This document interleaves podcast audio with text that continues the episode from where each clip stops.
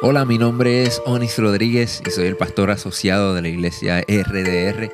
Bienvenido a nuestro podcast. Si aún no lo has hecho, toma este tiempo para suscribirte, conéctate con nosotros, hazte parte de nuestra familia. Esta es nuestra manera de invertir en ti y por eso queremos conectarnos contigo para que obtengas todos los recursos que proveemos para ti. Si ya eres parte de nuestra familia, comparte nuestro contenido con tus amigos. Estaremos actualizando este podcast todas las semanas, así que quédate conectado con nosotros y riega la voz. Esperamos que este mensaje sea de mucha bendición para tu vida. ¿Quién vive? Y a su nombre sea la gloria por siempre y para siempre.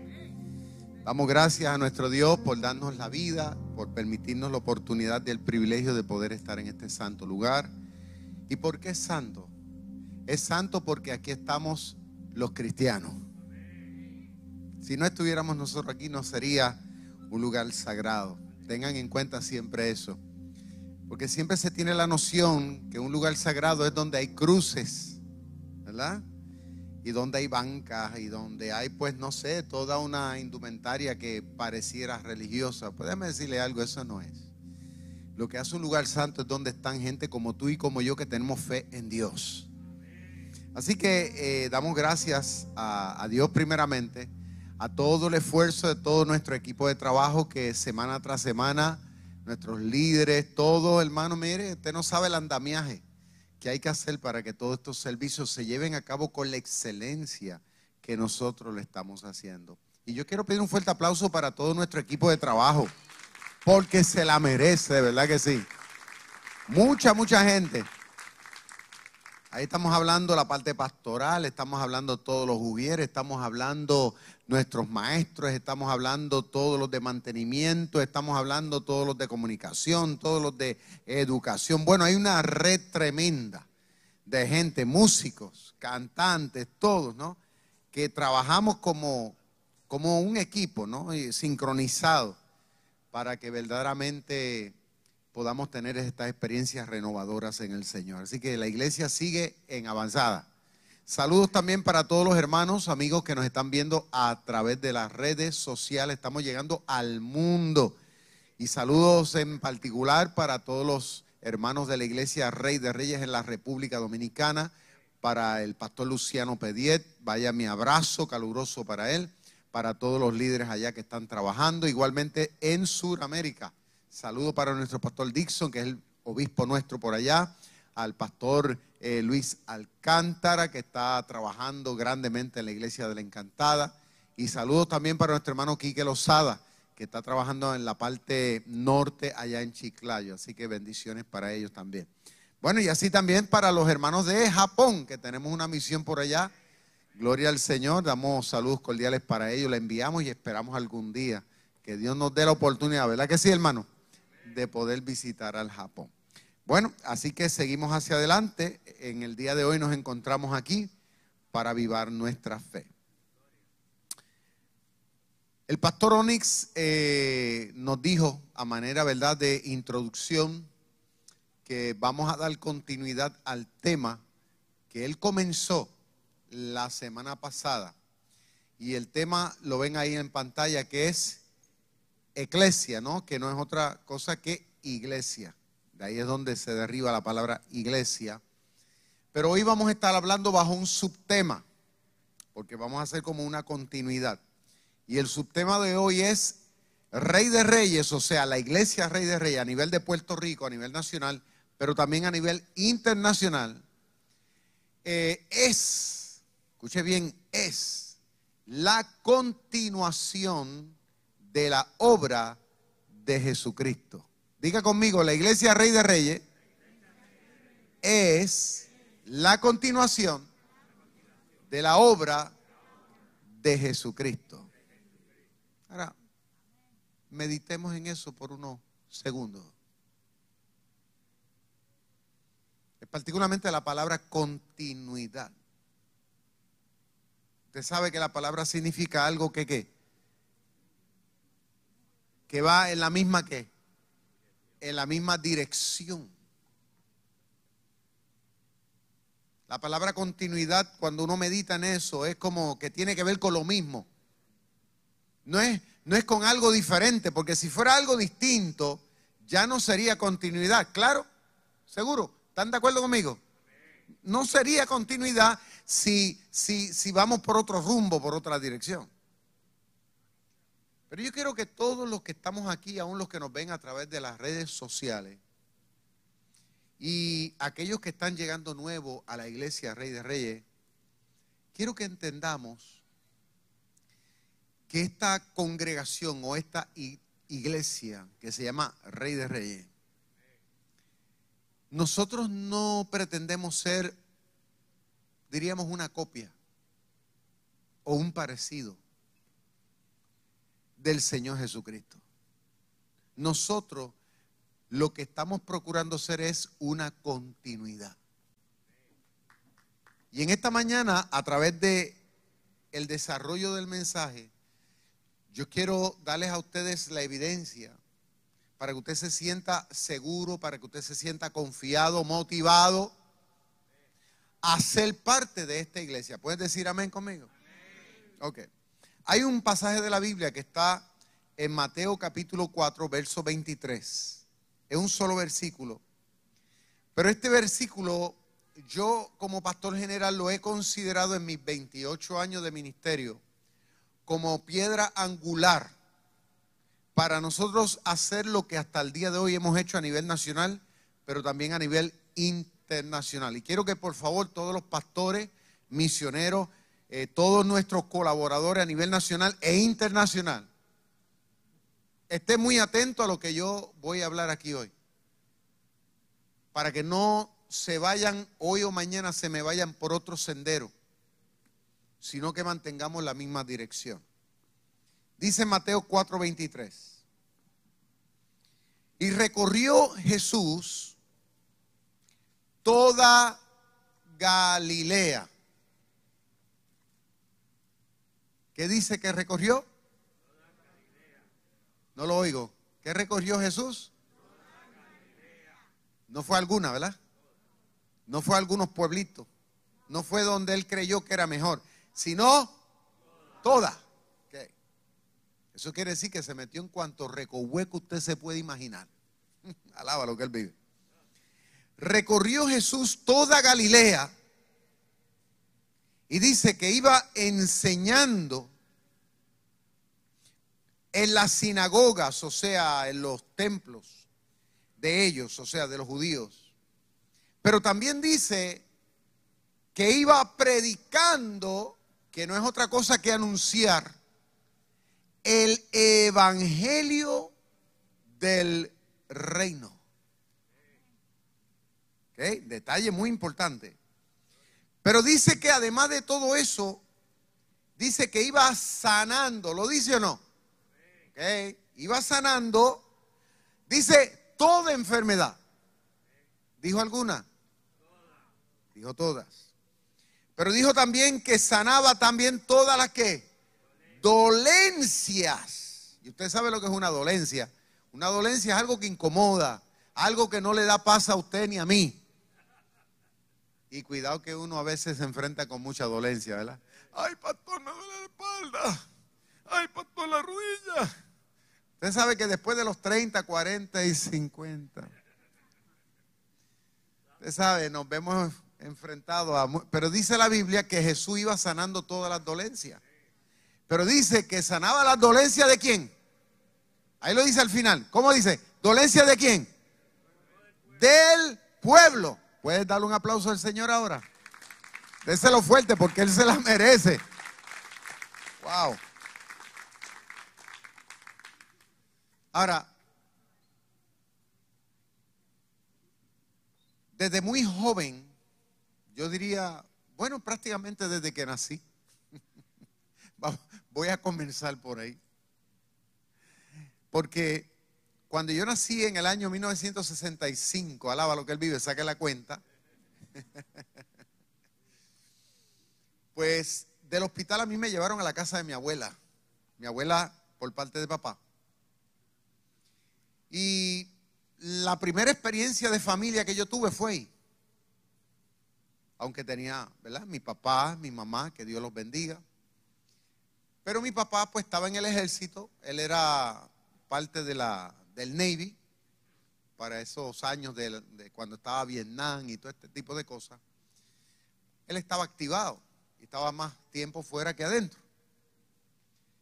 Pero mi mamá era muy joven, tenía que estar trabajando y ya usted sabe, encargándose tantas cosas, que desde, desde que yo salí de hospital a mí me llevaron a la casa de mi abuela. Y resulta ser que mi abuela ya para ese entonces era una mujer cristiana en el buen sentido de la palabra, en todo el sentido. Y cuando digo cristiana era que estoy hablando que ella vivía a la altura de su fe. No era meramente una persona que iba a la iglesia un domingo eh, cuando le parecía un domingo al mes. No, no, no, no, no. Era una cristiana practicante. De estas personas que oran todos los días, de estas personas que leen la Biblia todos los días, de estas personas que procuran practicar lo que dice la Biblia. Estamos hablando de personas que iban a la iglesia siempre que se abría. O sea, era activa, comprometida. Esa era mi abuela. Tanto así que si no la iban a buscar, o sea, si no había un medio de transportación, ella iba caminando. Yo recuerdo en Estados Unidos, en Nueva York, podía caer en la nevada más grande del mundo. Y, yo era como la edad de, mi nietecita, y yo recuerdo que ella nos llevaba, y de la mano me llevaba. Y, podía caer la nieve. Yo me acuerdo con las botitas, ¿no? Y usted sabe que caminar en la nieve, pues se moja los pies. Hermano, cuando llegábamos caminando un, casi dos kilómetros, que llegábamos, caminábamos a ir al templo, este, yo recuerdo que llegábamos con los pies pareciendo bloques de hielo. ¿Sabe? Pero nada la detenía. Ese fue el ejemplo que yo tuve de esta santa mujer. Era una mujer pobre, porque no era una mujer millonaria, o sea, una mujer común, cualquiera, entre todos seres humanos. Pero tenía estas particularidades que, que la hacían especial lo cual desde muy pequeño yo lo vi, yo lo viví.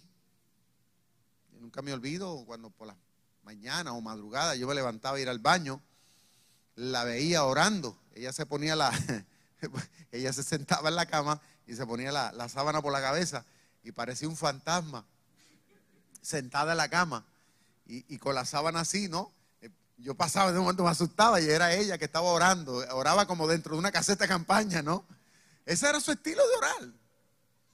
Entonces, este, mi abuela pues siempre me llevó a la iglesia, me llevaba a los estudios de la Biblia y, y, lo que yo aprendí, del cristianismo, del evangelio, fue algo práctico.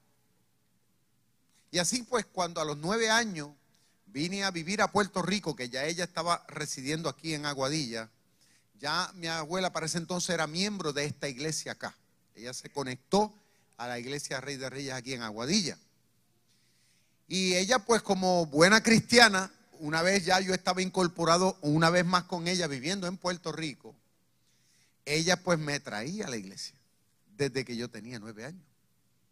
Y yo al igual que los hijos de ustedes ahí me sentaba. Y para aquel entonces eran bancas duras, ¿no? Pero ahí me sentaba. Y desde jovencito, pues usted sabe que uno habla y medio inquieto y, ahí muchas veces me, me recibí mis buenos pellizcos para que me comportara, usted sabe. ¿Por qué? Porque estaba en la iglesia. Había que respetar. Y yo me torcía, ¿no? Y mi abuela me decía, ahí te queda. y recuerdo que a medida que iba creciendo, pues ya uno como que, usted sabe, se siente como que envalentonado, que yo quiero hacer lo que me da la gana. Y, me acuerdo que mi abuela, pues eh, los días de semana, ¿no? Para los estudios bíblicos, culto que se daba los lunes. Eh, yo, a mí me gustaba quedarme en la cancha y hubo veces que yo traté de, de, no llegar al culto, o sea, hacer ver que me quedé en la cancha, pero mi abuela me llamaba y si no me iba a buscar. Y ella nunca fue de estas personas que consintió en que yo me pudiera quedar en la cancha o me pudiera quedar en la casa y no venir a la iglesia. Eso no estaba dentro del contexto de ella, o sea que me obligó. Fíjate, contrario a lo que piensa mucha gente hoy día, ay, que los muchachos no se pueden obligar. Sí, pero los obligan a ir a la escuela.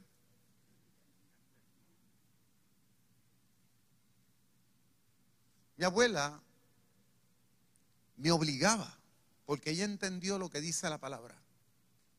Instruye al niño en su camino.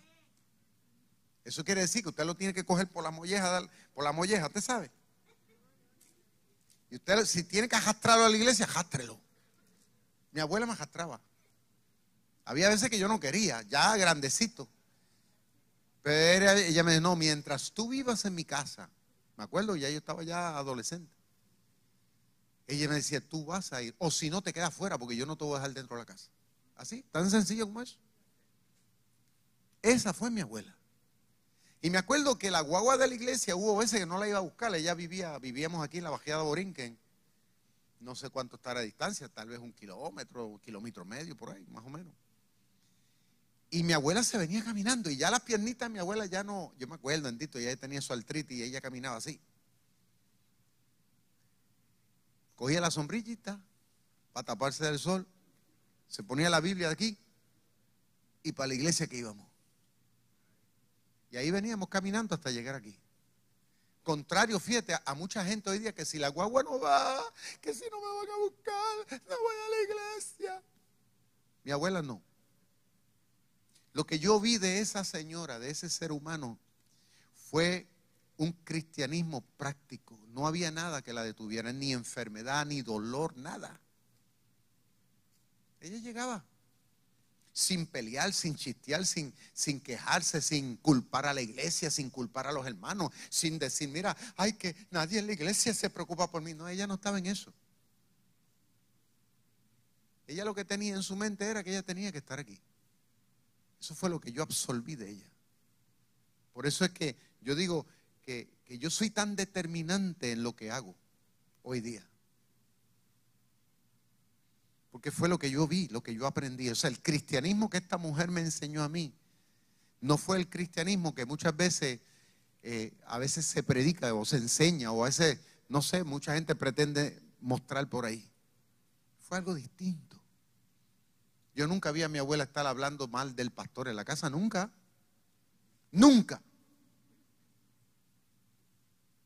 Nunca yo escuché en mi casa que se estuviera hablando mal de los hermanos de la iglesia. Nunca. Yo nunca vi eso en casa, nunca. Mi abuela era una mujer que yo recuerdo que ella hace así una salta de pasteles que, porque ella sembraba, en el poquito terreno que tenía, ella sembraba un poco la tierra y, unos racimos que se daban grandísimos. Ella me decía, nene, córtame ese racimo ahí. Y, yo la veía ella con tanto empeño ahí, haciendo pasteles. Mire, y hacía, no sé, así como 10 docenas de pasteles. Y, lo, grande era que después comenzaba entonces a, dividirlo y llévale una media docena allá al vecino allá y lleva media docena al otro. Y yo le decía a la vieja, vieja, pero ven acá. Yo, yo, yo crecido ya, muchacho, yo no entendí eso. Y decía, vieja, pero tanto trabajo que tú estás pasando aquí para estar regalándolo. ¿Pero para qué tú haces eso? Ella me decía, nene, pero es que tú no entiendes. Olvídate, llévalo allá. Y yo iba allá a llevar los pasteles. Pero con el tiempo fui entendiendo la dinámica de todo esto. Lo que realmente es ser un cristiano, en el buen sentido de la palabra. Contrario a lo que a veces se dice, ¿no? Y se predica por ahí mi abuela me mostró, me enseñó algo distinto, algo que va mucho más a tono con la realidad bíblica, con lo que dicen los cuatro evangelios acerca de quién fue el Señor Jesucristo. ¿Cuántos están conmigo? Yo desde muy pequeño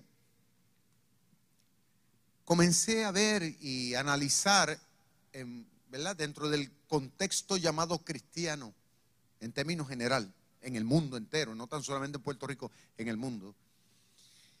Me di cuenta de que muchas gentes o muchas organizaciones que se llaman cristianas, ¿no? que tienen ese sobrenombre, a la hora de la verdad, como que no viven a tono con lo que la Biblia enseña que realmente fue Cristo.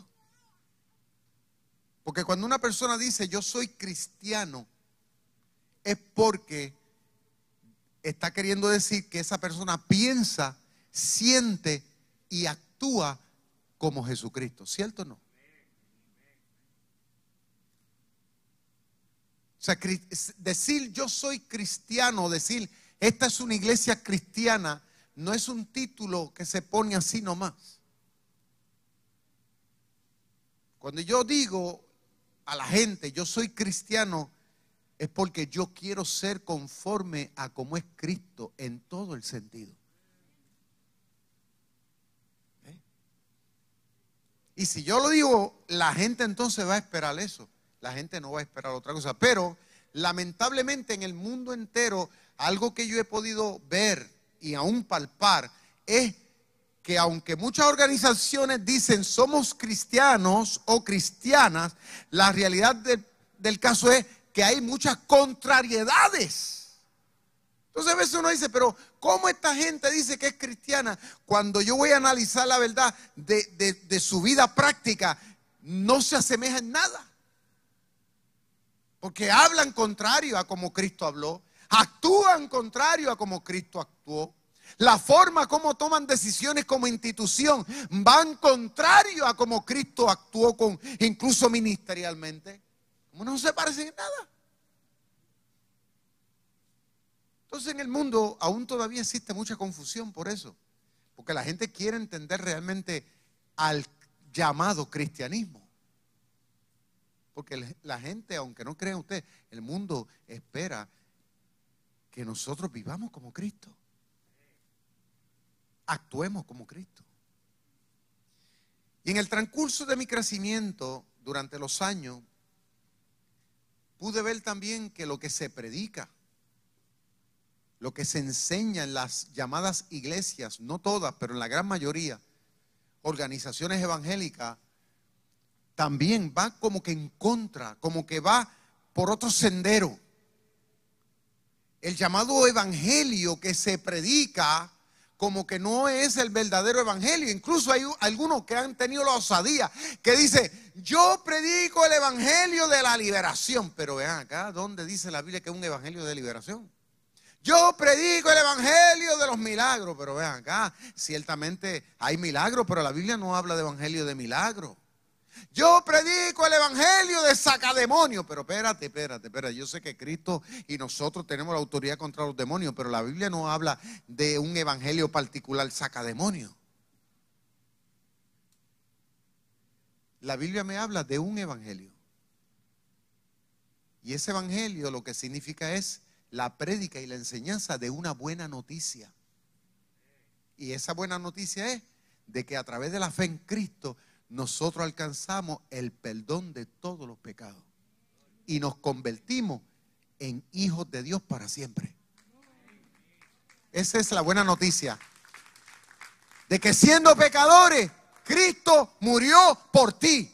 Cristo te ama. Es el evangelio que, que tenemos que predicar. Ese es el evangelio que debemos ejemplificar al mundo. Nunca me olvido un pastor que yo tuve, muy buen pastor. Pero claro, todos estamos en el proceso de aprender. Y esto me lo dijo él mismo a mí. ¿Se acuerdan del shopping, el shopping de aquí de Aguadilla? Me cuenta que una mañana eh, fue a buscar las cartas, ¿no? Al correo. Y había un homosexual que ya él murió, ya el homosexual murió hace muchos años, pero para aquellos old timers, ¿se acuerdan? Había un homosexual que siempre eh, deambulaba por ahí, siempre estaba por allí. Se pasaba siempre que shopping pidiendo ese tipo de cosas. Era una, bien delgadito él. Y el pastor dice que un día, este, porque ya lo tenía guachado, el pastor lo estaba velando, y dice el pastor que un día se cruzó con él, y el pastor le dice, varón, Cristo te ama. Entonces el homosexual se, lo mira a los ojos y le dice, ¿y tú me amas? Fíjate. ¿Y tú me amas? Ahora, no, no fue que el homosexual lo estaba, usted me entiende, lo estaba enamorando. Dice el pastor que a él se le salió el aire del cuerpo cuando él le dijo eso. ¿Por qué? Porque él lo que le estaba diciendo, estaba retando al pastor a una realidad que el pastor no estaba dispuesto a vivir a la altura de esa realidad. ¿Por qué? Porque el pastor se sintió intimidado, no se atrevía delante de la gente a darle un abrazo, por miedo a que la gente pensara que era homosexual. El pastor no, no, tuvo la osadía tampoco de decirle, te voy a pagar un desayuno, vente, vamos a sentarnos aquí a, a un desayuno y que todo el mundo lo viera. Por miedo a que la gente pensara que él era homosexual. Pero cuando vamos a los evangelios, dice que Jesucristo se sentaba en, las plazas públicas con prostitutas, con publicanos, con todo tipo de pecador, a compartir. Alaba lo que él vive.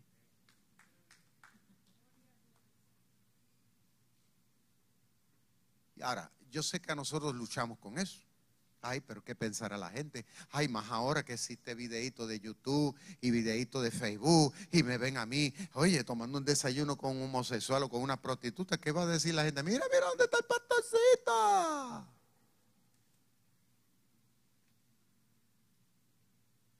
La pregunta es, si algún día subieran un video donde, apareciera yo tomando un desayuno con un homosexual, ¿fueran ustedes los primeros que me juzgarían? La pregunta que hago yo. Porque el mundo sí lo hace. Pero la gente no sabe la naturaleza de la realidad. A Cristo también dice que los publicanos dice, lo, perdón, los saduceos y los fariseos lo, lo, criticaran, lo criticaban constantemente por eso, porque decían, pero si tú dices que tú eres el Hijo de Dios Santo, ¿cómo tú es posible que tú estés en un sitio público comiendo, compartiendo, hablando, interactuando con ese tipo de gentuza? Pero el cristianismo, la vida de Cristo, demostró que el deseo de Dios es que tú y yo estemos cerca de la gente. Ahora, pero hoy día, mire, mire el llamado cristianismo de hoy día. Uy, no, ay, yo no me meto, que eso es del diablo. ¿Eh? Yo recuerdo hace unos años atrás hubo la moda donde eh, los jóvenes estaban con esto de que se vestían con ropa negra y usaban muchos aretes en la nariz guindando. ¿Cómo que le llaman eso? Los, ah, los góticos, los tipos llamados góticos y usaba una, una, bota así de grande y, todo lleno de pulseras aquí en el cuello. Hubo un tiempo como que proliferó eso hace como 10 años atrás. Y yo me acuerdo que había un hermanito que decía, uy, eso yo que prenda el diablo, mira a ese muchacho que La gente le corría. Y yo le decía, pero ¿por qué le corren? Ustedes le tienen miedo que a las pulseras que tienen, a la apariencia que tienen, a las uñas negras que usan. A mí yo no le tengo miedo a nada de eso. Si el Dios mío es más grande que el de ellos. El Dios mío es el Dios que tiene el amor, la misericordia, el Dios del perdón, el Dios del entendimiento. Ellos están buscando identidad. El Dios que yo represento le da a ellos la identidad.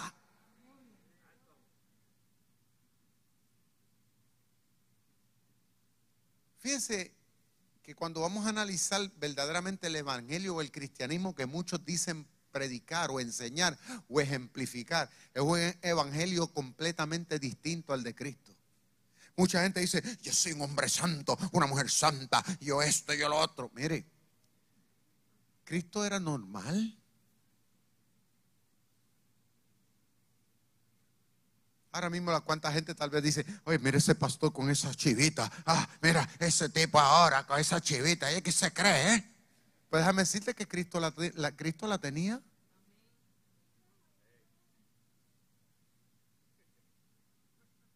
Ah, pero eso fue Cristo, pero a Dios.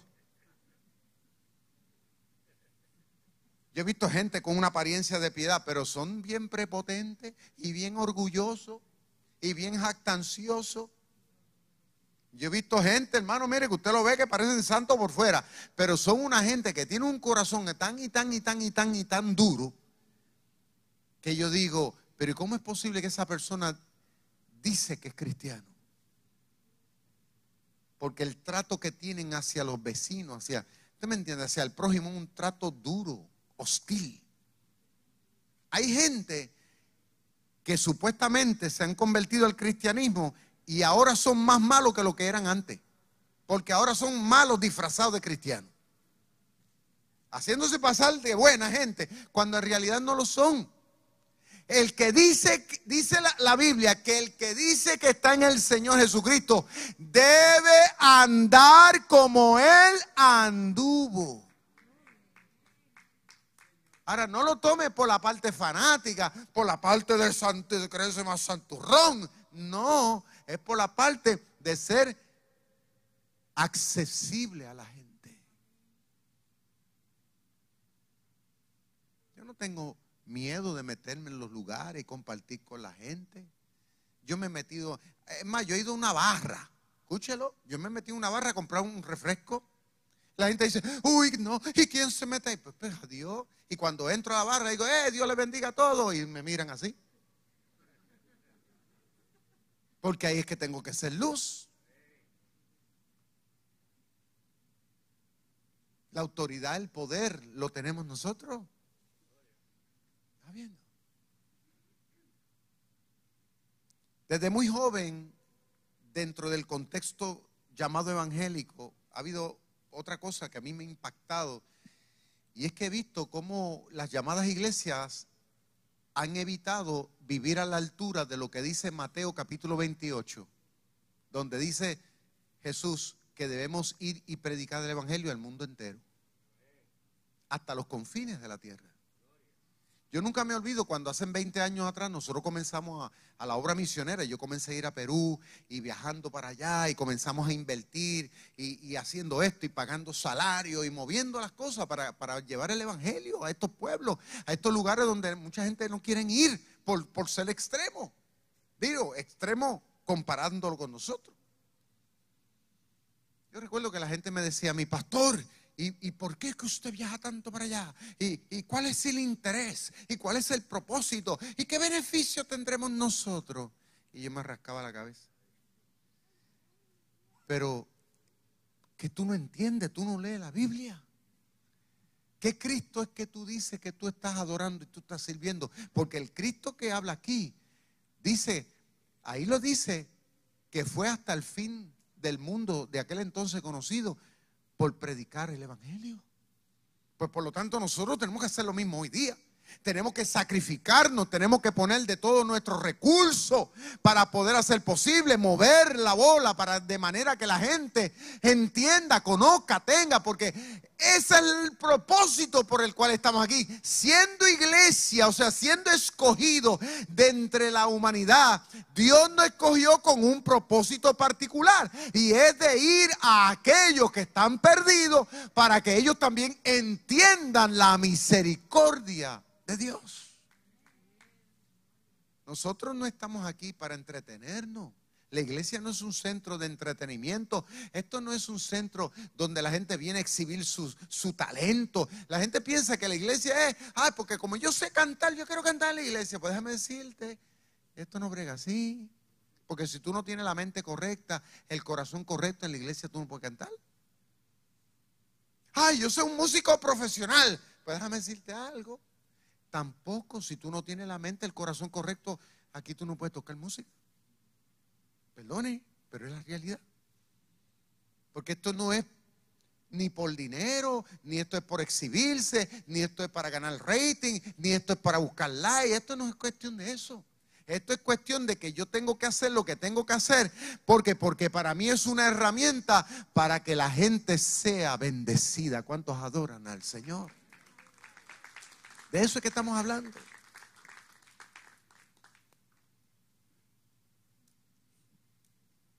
Ahora, hay otra cosa que como iglesia, ahora vamos a hablar de la iglesia Rey de Reyes durante todos estos años.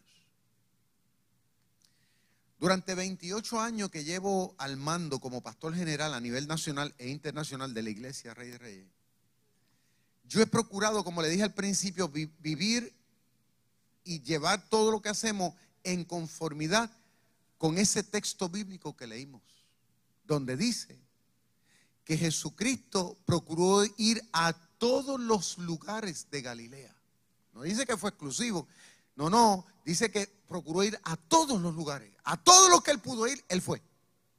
Cuanto recoveco donde había gente, él sabía que tenía que estar ahí.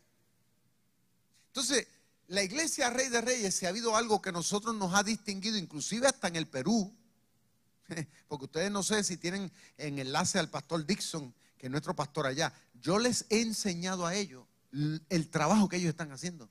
Y lo están haciendo, mire, fielmente. De manera que la iglesia Rey de Reyes, si hay algo que nosotros hemos abrazado, ha sido eso de que nosotros no somos una gente que estamos encerrados en cuatro paredes, sino que entendemos nuestra responsabilidad o obligación de que la gente que no va a venir aquí, nosotros tenemos que ir a ellos. Por eso es que nos hemos metido en los caseríos, por eso es que nos metemos en las organizaciones, por eso es que nos metemos este, en las playas, porque nosotros nos hemos metido en la playa. Yo, yo tenía un camión aquí, se llama Rey de Reyes Pre. Nosotros nos metíamos a las playas, la gente no entendía eso. ¿Y cómo es posible? Una iglesia y cristiano y metido en la playa y las mujeres con bikini de esos de hilo. La gente se asombraba. Y no es posible, una iglesia no viene a una playa un sábado donde tanta gente nua. Pues déjame decirte que sí. Porque esos que están en no allí, ellos no van a venir aquí. Ellos no están en eso. Un domingo como hoy, allí bajo el sol están. ¿Y sabe cuándo algún día tal vez pensarán venir a una iglesia? Cuando tengan un problema. Pero nosotros no estamos llamados a esperar que ellos tengan problemas. Nosotros estamos llamados a ir a ellos. Ahora hay gente que me dice, ay, pero es que hay mucha debilidad. Bueno, para mí no lo es. Porque si fuera una debilidad, yo, yo no voy a esperar ir con el Rey de Reyes Pre allí a ligar gente. Me voy con unos binoculares un día que nadie, que nadie sepa. Eh, me pongo una gojita y me voy con los binoculares y mirar. Yo no voy a ir allí con una tarima a, estar en eso. Al contrario, lo que voy a ir es a predicar, a enseñar, a interactuar. A cómo está, Dios te bendiga, qué bueno, estamos aquí en la playa, estamos disfrutando. ¿eh? Y le ponemos la música y hacemos un dramita y las muchachas danzan y ellos comienzan a ver, a escuchar y dicen, oye, pero acá, estos cristianos son gente normal, esta gente no son gente anormales, esta gente no son gente como que, ¿tú me entiendes? Como que nos excluye, al contrario, mira, están cerquita, están aquí, o sea, queremos enseñarle a la gente que verdaderamente Dios se interesa por ellos. Nos hemos metido en los parques, hemos tenido interacción con la gente en los parques, como Cristo lo hizo. Nos hemos metido en los puntos de droga, nos hemos metido en la, plaza de Aguadilla, le hemos dado sándwiches que comer a los deambulantes, a la gente. O sea, todavía lo, lo seguimos haciendo. ¿Saben por qué? Porque la Biblia, mi Biblia, me dice a mí que Cristo lo hizo. ¿Y cómo usted sabe, pastor, que Cristo hizo eso? Bueno, porque dice que decía que él comía con prostitutas y con publicanos. Ningún hombre en aquel tiempo que se consideraba religioso, ninguno se sentaba en una plaza pública a comer con una María Magdalena. Y Cristo sí. Ustedes no se dan cuenta cómo el llamado cristianismo es tan abstracto hoy día, tan alejado de la realidad. ¿No se dan cuenta? Yo me doy cuenta.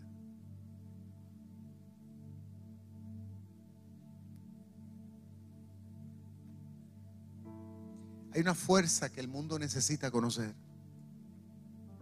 y que nosotros estamos llamados a darlo a conocer. Es la fuerza del amor de Dios.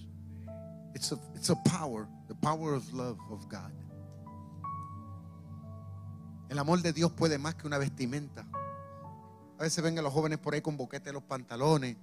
En los tiempos míos yo no. En los tiempos míos un boquetito así chiquito, los pantalones los botaban, ¿no se acuerda? En los tiempos míos el pantalón tenía que estar impecable. Hoy día no. Hoy día los pantalones estén más rotos, entre más viejos, eso son lo que quieren, más caro. Esa es la moda. Pero déjame decirte algo, el pantalón ese no te hace ni más santo ni menos santo. Porque yo he visto gente, hoy día en la moda eso, los pantalones con boquete, pero son gente de Dios. Son gente sincera, son gente que, que a la hora de la verdad te demuestran que verdaderamente tienen a, a Dios en el corazón. Es lo que el mundo necesita. Las jóvenes lo que necesitan es eso. La, la- la- la- gente piensa que una iglesia es un lugar que donde tú entras te están poniendo reglas y normas y quítate esto y ponte aquello y haz lo otro. Entonces tú dices, pero acá, pero si, si cuando leemos la Biblia nos damos cuenta de que Cristo era tan distinto.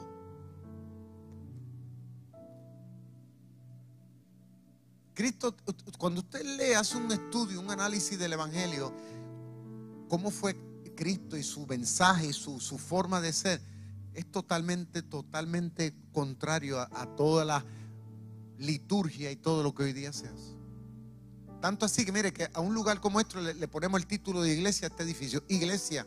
Y la gente piensa que esto es, no, la iglesia es la gente.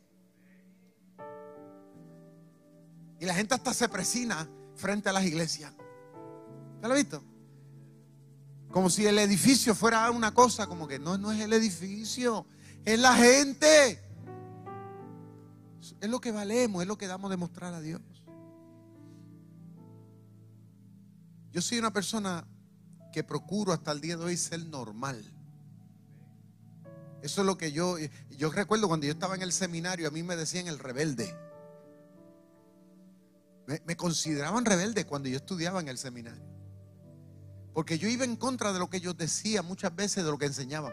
Porque, porque ellos querían establecer unas normas y unos patrones de ellos que no se encajaban a la, a la Biblia. Y yo iba en contra de, pero yo decía, pero es que, que la Biblia no dice eso. Pero entonces hoy día cuando me ven, ven todo lo que yo he hecho, la iglesia, las iglesias, los ministerios que he, pro- he promovido y todo, ¿no? Ahora me miran y aún así me ven con medio sospechoso. Mm, eso es que tú estás predicando la prosperidad. O sea, tampoco quieren darle el brazo a torcer. Y no se dan cuenta de que lo que hace que la gente se levante un domingo y venga aquí a dos cultos es una cosa.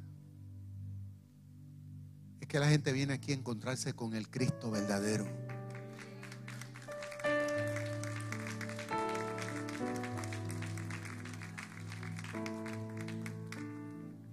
Yo, se lo- yo le he dicho antes y lo sigo diciendo, a mí no me importa cómo la gente llega aquí, si entra descalzo, si entra con las chancletas metadeo, que, que llegue aquí como le dé la gana. Eso se encarga Dios en el proceso del tiempo de ir trabajando con la gente. Ay, pastor, yo no me siento al lado de uno que tiene tatuaje. Hay gente así. Mm, mira ese, tiene cara de delincuente, tiene tatuaje. Pues déjame decirte, yo he visto gente con tatuaje, claro, y no, no lo justifico todo eso, pero lo que te quiero decir es que yo he visto gente con tatuaje, gente santa. Pero he visto gente que, oye, me parece un ángel por fuera, pero tiene un corazón más renegrido que usted no quisiera saber. Que viven una vida tan y tan y tan difícil que ni la familia los quieren. Había uno que pasó por aquí por esta iglesia hace años y él se creía el hombre más santo del mundo, aquello, y caminaba así, bien prepotente. ¿Y sabe cómo? Yo me enteré un día cómo le decían a él en su trabajo. Usted no lo va a creer. ¿Cómo le llamaban los compañeros? Y era un hombre que llevaba muchos años en el Evangelio. Digo, en el llamado Evangelio. Los compañeros le llamaban Satanás.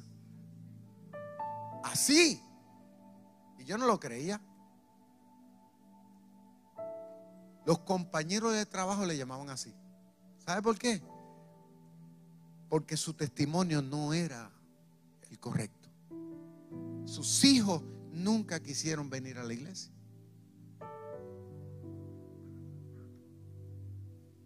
Su esposa vivía amargada. Porque lo que él aprendió fue una religiosidad que no va a tono con la realidad de Cristo. Si todos nosotros dijéramos vivir como Cristo, predicar lo que Cristo predicó, enseñar lo que Cristo enseñó, yo creo que gran parte de este mundo ya se hubiera convertido.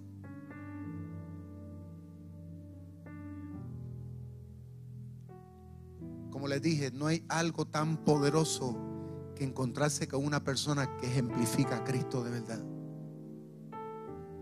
Que no te juzga, que no te está señalando, sino que te está ayudando, que te está apoyando. Claro, y si te tiene que decir algo, como Cristo lo dijo, aunque te tenga que decir una verdad, pero te la dice con amor. Nunca te está buscando falta, como hay gente, ¿no? La iglesia hoy día, las mujeres o hombres, antes vivían desordenadamente y viviendo de una manera, y ahora están en la iglesia, y ahora ellos se creen lo más perfecto. Se olvidan que cuando fueron, cuando que una vez fueron, tú sabes, también tiraron piedra e hicieron cosas que no debían. ¿Te acuerdas de esos tiempos que usted se usaba la minifalda también? Alaba lo que él vive. Y bailaba el twist. Hoy día bailan reggaetón. Y el twist la gente lo bailaba hacia abajo. Yo me acuerdo así. ¿Usted no se acuerda? Twist, twist, twist. Y era hasta abajo. Perdonen que. Pero así era. Entonces hoy día, y no no es que estoy justificando, lo que estoy hablando es que nosotros no somos jueces de nadie. Nosotros estamos para ser ejemplo al mundo. La gente hoy día pierde el tiempo en trivialidades. Cuando hay un mundo que está herido, hay un mundo que está perdido, hay un mundo que necesita que tú y yo le hagamos entender que hay un Dios que le ama. Hay un Dios que tiene el poder de transformar su vida, de darle un sentido, una razón real por la cual vivir. Hay un Dios que, que, nos ha dado una identidad poderosa.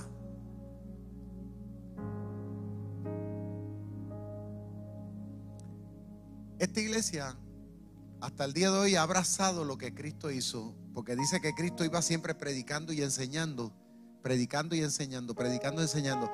Pero mire qué interesante que dice que enseñaba los misterios de Dios a la gente, pero por otro lado predicaba el Evangelio. Y eso es lo que nosotros a nivel nacional y a nivel internacional la Iglesia Rey de ha procurado hacer hasta el sol de hoy. Yo no, a mí no me interesa ni cuántos likes, ni eso a mí no me interesa. Hay gente que está modificando las cosas y quieren hacer mojiganga, inventan cuatro cosas. Es más, hay, gente, hermano, en los altares hoy día parecen hasta payasadas y cosas que tú dices, pero ¿cómo es posible? Simple y sencillamente porque quieren caerle bien a la gente. La gente lo que quiere hoy día es que uno le presente a un Dios real. La gente no quiere políticos en los altares. Hoy día los predicadores parecen políticos. Perdonen. Yo sé que no todos los políticos son malos. A lo que me refiero que muchos políticos, muchos que yo he conocido, se venden con Dios y con el diablo. Ellos quieren quedar bien con todo el mundo. Entonces hay, predicadores que son así. Nosotros, claro está, estamos para ser de bendición al mundo. Pero también la gente quiere que uno le diga cuáles son sus límites. Y la iglesia está también para eso. Porque dice Jesús que somos la luz del mundo somos la sal. La gente necesita que nosotros le hagamos entender cuál es el camino de Dios. El camino del triunfo, el camino del éxito, el camino de la bendición. ¿Cuántos adoran a Dios conmigo?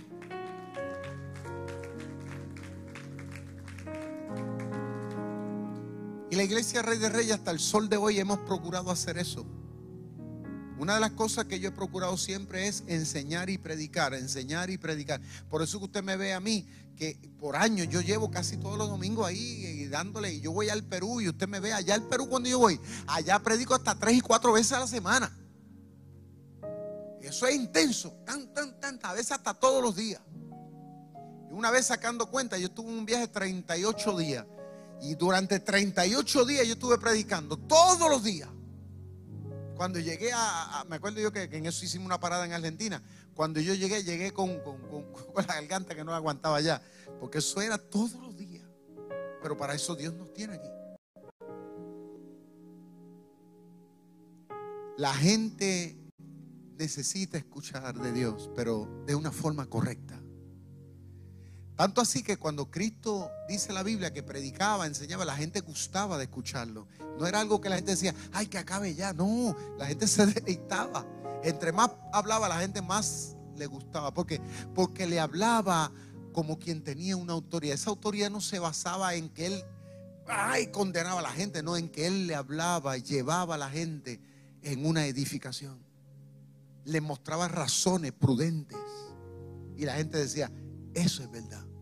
Aunque estaban viviendo en contrario, pero la gente sabía que eso era la verdad.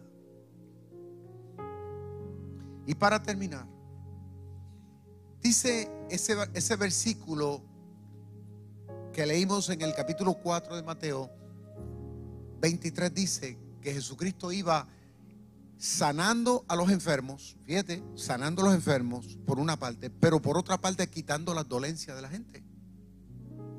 Ahora, esta iglesia, la iglesia Rey de Reyes, hemos abrazado eso también. ¿Por qué? Yo estaba sacando cuenta los otros días de cuánta gente a nivel internacional en las clínicas médicas que hemos hecho por años, cuánta gente nosotros hemos atendido. ¿Y sabe cuál fue el número? Hemos atendido más de 10 mil personas en todas las clínicas médicas. Más de 10 mil. Hemos invertido que usted no tiene la más mínima idea. Hemos llevado recursos, enfermeras, de todo y todavía estamos planeando eso. Lo que pasa es que por el COVID nos hemos aguantado un poco. Pero se han hecho operaciones de catarata, de glaucoma, cientos de operaciones. La última que hicimos, usted no lo va a creer, la última operación que se hizo fue a una mujer que había sido maestra y que tenía cáncer en un ojo. Una bola de cáncer dentro del ojo. Yo nunca había visto eso. Allí fue la primera vez que yo vi eso. ¿Y sabe lo que nosotros hicimos el último día? Que fue la última operación. Usted no lo va a creer. Preparamos en el altar una sala de cirugía ambulante. Me acuerdo que la camilla, ¿sabe lo que era la camilla que usamos? Era una, una, una, una mesa de esas que se usan para dar masaje, porque no había de otra. Eso fue lo que usamos como camilla de operación. Me acuerdo que tuvimos que ir a Piura que queda una hora de distancia de Chulucana, fuimos a buscar un cilindro así de grande de nitrógeno. Ahora, para aquellos que no saben, el nitrógeno es una cosa bien peligrosa. Que si nosotros hubiéramos tenido un accidente, si ese hubiera tenido un mal movimiento, nosotros hubiéramos explotado allí como psiquitraque. La gente decía, pero ¿cómo? Eso es peligroso porque no había forma. Estábamos contra el tiempo. Tenía, alguien lo tenía que ir a buscar. Nosotros veníamos a una hora de distancia que yo le decía al chofer varón, cógelo suave, tranquilo. ¿Usted? Fuimos, llevamos el cilindro de nitrógeno, se operó a la señora, porque en un momento dado pensamos, pues no tenemos los equipos, pero gracias a Dios que Dios nos presentó un doctor que también es oftalmólogo, que es nuestro colaborador. Se llama el doctor Zócola allá en Piura. Dios lo bendiga si nos está escuchando. Nos prestó ciertas cosas y el doctor entonces, eh, Cristóbal, procedió a hacer la operación. Nos hicimos responsables.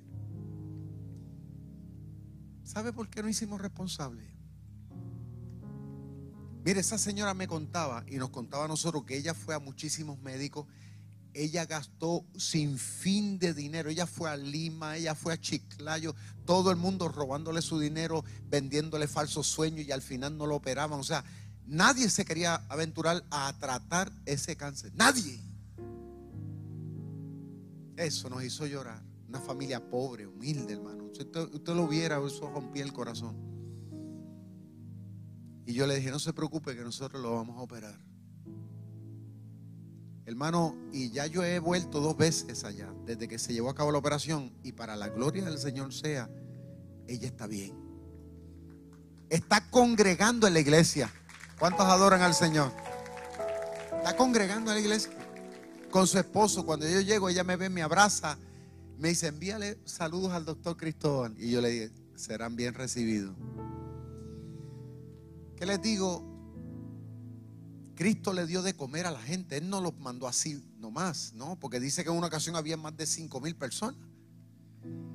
Y Cristo le dijo, denle ustedes de comer porque la gente no tenía. Felipe le dice, ¿pero con qué?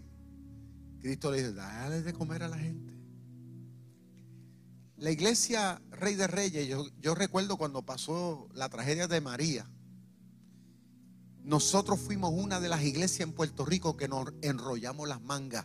Mientras otras llamadas iglesias y pastores y líderes que hoy día roncan, qué sé yo qué, qué sé yo cuánto, de santidad y qué sé yo qué, y mandando a la gente para el infierno, cerraron las puertas de sus iglesias. ¿Y sabe lo que hicieron muchos llamados pastores? Se montaron un avión y se fueron para Estados Unidos. Y me han dicho que mucha gente que me lo decía, el pastor se fue y nos abandonó, cerró la iglesia. Y yo le decía, pues no se apure, vénganse para acá. ¿Qué voy a hacer? ¿Dejarlo así? No, vénganse, aquí. Y nosotros nunca cerramos este lugar.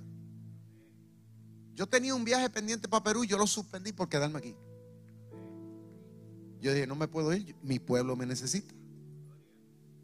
Aquí comenzamos a darle comida a la gente, recogíamos compras, nos enviaron de afuera, nosotros comenzamos a repartir toldo, comenzamos a repartir hasta plantas eléctricas a, los más necesitados, porque personas que tenían condiciones extremas, ¿no? Que necesitaban un ventilador y cosas, nosotros le buscamos.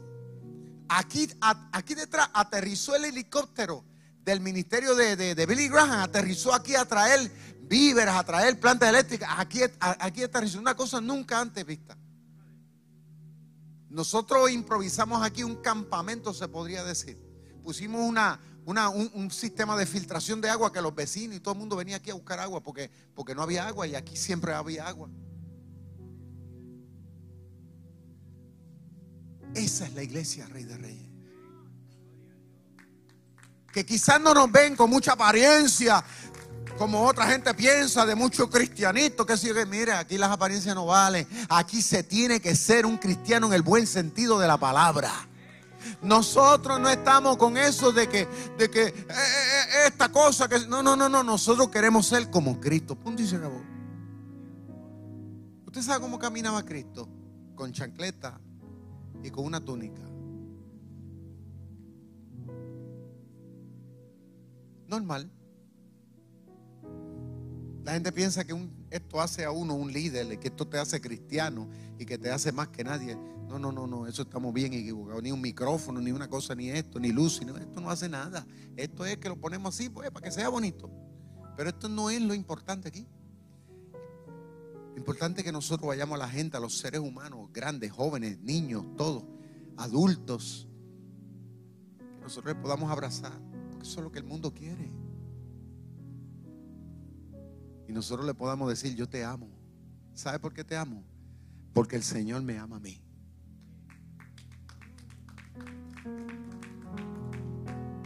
El mundo lo que quiere escuchar es que nosotros le podamos decir, ¿sabes qué? Yo te perdono. ¿Sabe por qué te perdono? Porque el Señor me perdonó a mí. La gente quiere que tú y yo nos metamos la mano al bolsillo cuando ellos están en necesidad y ayudarlo. Y le podamos decir, ¿sabe por qué te ayudo? Porque cuando yo también necesitaba, el Señor también me ayudó a mí.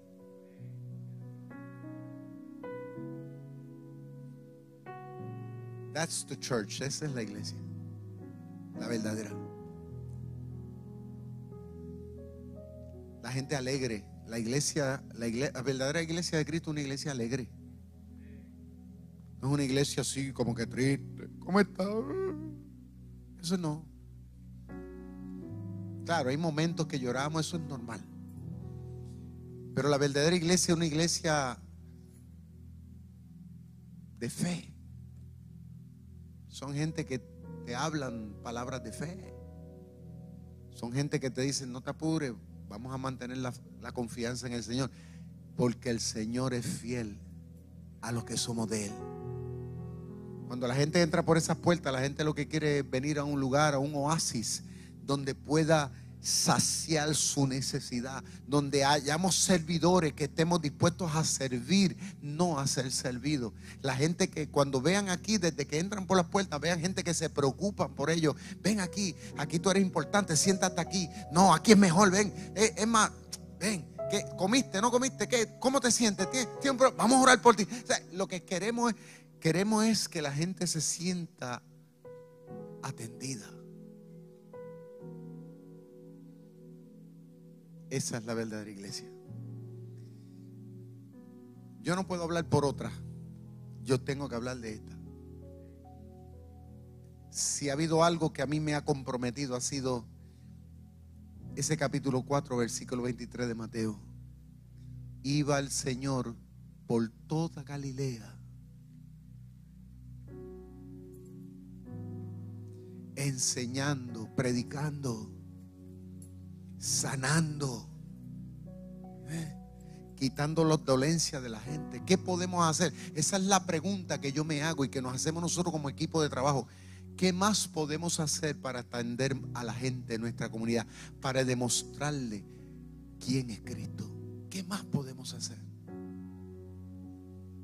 La gente en las iglesias llegan y muchos cristianos viejos que tienen malas mañas, malas costumbres, siempre dicen, ay, que yo voy a la iglesia para que la iglesia me atienda. Claro, nosotros estamos para bendecirte. Pero tienes que crecer. You have to grow up. Tienes que crecer. Ya el Señor te ha bendecido a ti, me ha bendecido a mí. Ahora que nosotros tenemos que bendecir a otros. No podemos estar viviendo un evangelio introvertido para mí, para mí, egocéntrico. No, esa no es la iglesia. La iglesia, y con esto cierro, la iglesia verdadera se constituye en la, tierra, la boca, las manos y los pies de Jesús.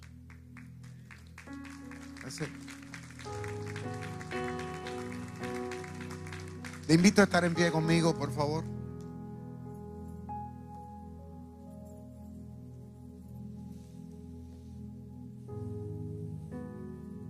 El mundo nos necesita. Ahora más que nunca el mundo necesita a una iglesia, a una iglesia verdadera, a una iglesia real. Los jóvenes del mundo necesitan jóvenes reales, jóvenes que tengan a Cristo, que amen a Cristo y que quieran vivir a Cristo. En otras palabras, que te conviertas en un Jesus freak, si entiendes eso. En un loco apasionado por Jesús. Pero convertirte en un Jesus freak no es convertirte en una persona arcaica, solitaria. No es meterte en una cueva. No, al contrario. Porque cuando decimos que nos convertimos en un Jesus freak, es que nos convertimos como Cristo. Y Cristo lo que estaba metido es con la gente, amando a la gente, perdonando a la gente, ayudando a que la gente entendiera su norte. La gente quiere que tú y yo seamos la voz, la conciencia de Dios en ellos. Tus vecinos nos necesitan, hermano. Tus vecinos necesitan. Puerto Rico nos necesita. De nada vale que nosotros tomemos un megáfono y siempre, supuestamente como iglesia, estemos criticando al sistema. ¿Sabe cómo nosotros, la mejor crítica que tú y yo hacemos al sistema es hacer lo que el sistema no hace? Es estar ahí donde la gente más necesita es llegar al corazón de la gente y llegar con una palabra de fe y con una palabra de esperanza. Esa es la acción más poderosa que como iglesia podemos hacer. Padre, en esta hora yo te pido, Señor, que nos empoderes con este entendimiento. Padre mío, que, que estemos al nivel que tú estás que sigamos moviéndonos, Dios mío amado, como hasta el día de hoy lo, hemos hecho, pero con mucha más determinación. Si hay áreas en las que necesitamos ser corregidos, ayúdanos a corregir. Te lo pido, Padre, no queremos ser una copia, queremos ser iguales a ti. El mundo te necesita y nosotros somos tu cuerpo y queremos movernos como tú te mueves. Perdónanos, Señor. Queremos salir de aquí determinados Queremos salir de este lugar dispuestos a sanar la tierra, sanar el corazón de la gente. La gente te necesita. Queremos darte a conocer. Gracias por conectarte con nosotros. Si este mensaje ha sido de bendición para tu vida, te voy a pedir tres cosas. Primero, Hazte parte de nuestra familia. Suscríbete a nuestro podcast y conéctate todas las semanas con nuestro contenido. Número 2. Comparte nuestro contenido con tus amigos. Y número 3. Considera la posibilidad de asociarte con nosotros. Si Dios ha impactado tu vida a través de este ministerio, ayúdanos con tus donaciones a continuar bendiciendo a mucha gente. Lo puedes hacer yendo a iglesiardr.com diagonal donaciones.